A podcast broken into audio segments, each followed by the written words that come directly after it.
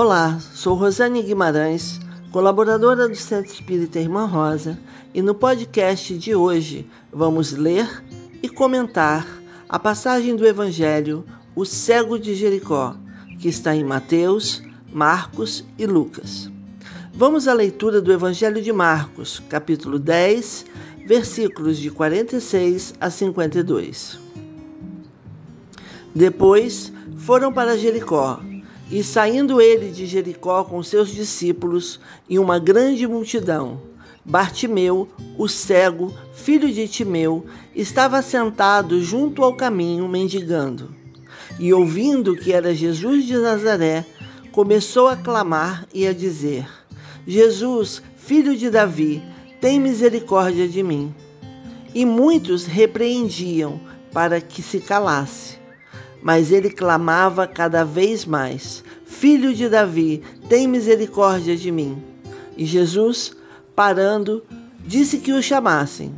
E chamaram o cego, dizendo-lhe: Tem bom ânimo, levanta-te, que ele te chama. E ele, lançando de si a sua capa, levantou-se e foi ter com Jesus. E Jesus, falando, disse-lhe: Que queres que te faça? E o cego lhe disse: Mestre, que eu tenha vista. E Jesus lhe disse: Vai, a tua fé te salvou. E logo viu e seguiu a Jesus pelo caminho. Meus amigos, esta passagem nos fala do cego de Jericó.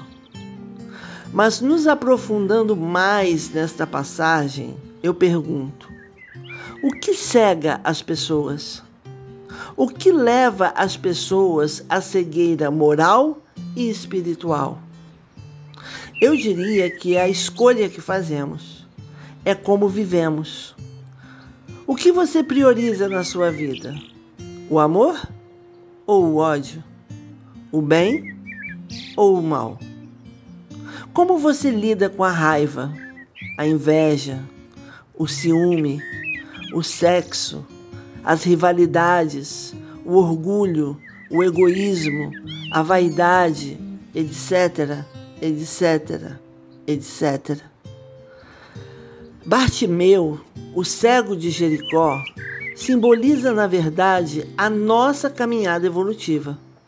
Estar sentado à beira do caminho e mendigando seria a nossa indiferença ao chamado do Cristo e o comodismo.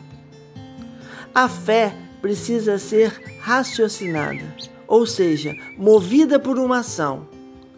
Ao saber que era Jesus quem ali passava, ele sai daquela estagnação e, cheio de vontade, se movimenta em direção a Jesus, ciente de sua enfermidade e pede ajuda. Até que ponto nós temos consciência da nossa cegueira? Até que ponto queremos de verdade enxergar, nos transformar e seguir os ensinamentos de Jesus. Ao gritar por Jesus no meio da multidão insistentemente, Bartimeu é repreendido. Não querem deixá-lo chegar até Jesus. Essa multidão representa as nossas dificuldades de seguir em frente em busca da nossa reforma íntima, da nossa cura interior. São as pessoas que inconscientemente nós permitimos nos desestimular. São as vozes, inclusive a nossa própria voz, dizendo: desiste, ou você não vai conseguir, deixa para lá. É preciso ter perseverança para não desistir daquilo que se deseja, ter muita fé e força de vontade para mudar e voltar a enxergar. É preciso, como diz a passagem que acabamos de ler, lançar de si a capa, levantar-se e ir ter com Jesus. Isto significa deixar o homem velho e ter uma nova conduta diante da vida. E para terminar, O Espírito Emmanuel, no livro Caminho, Verdade e Vida, Psicografia de Chico Xavier, nos fala sobre essa capa. E em alguns trechos ele diz: Para receber a bênção da divina aproximação, lança fora de si a capa, correndo ao encontro do Mestre, alcançando novamente a visão para os olhos apagados e tristes. As pessoas humanas exibem no mundo as capas mais diversas. Raros os que não colam ao rosto a máscara da própria conveniência.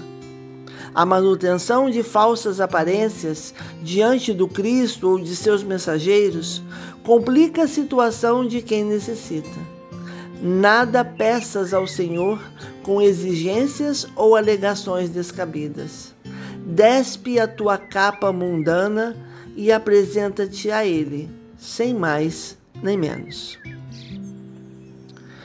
Meus amigos, baseados nesta história de superação e desafios vencidos por Bartimeu, que cada um que nos ouve agora encontre dentro de si a força, a fé e a determinação para enfrentar os momentos difíceis e superá-los.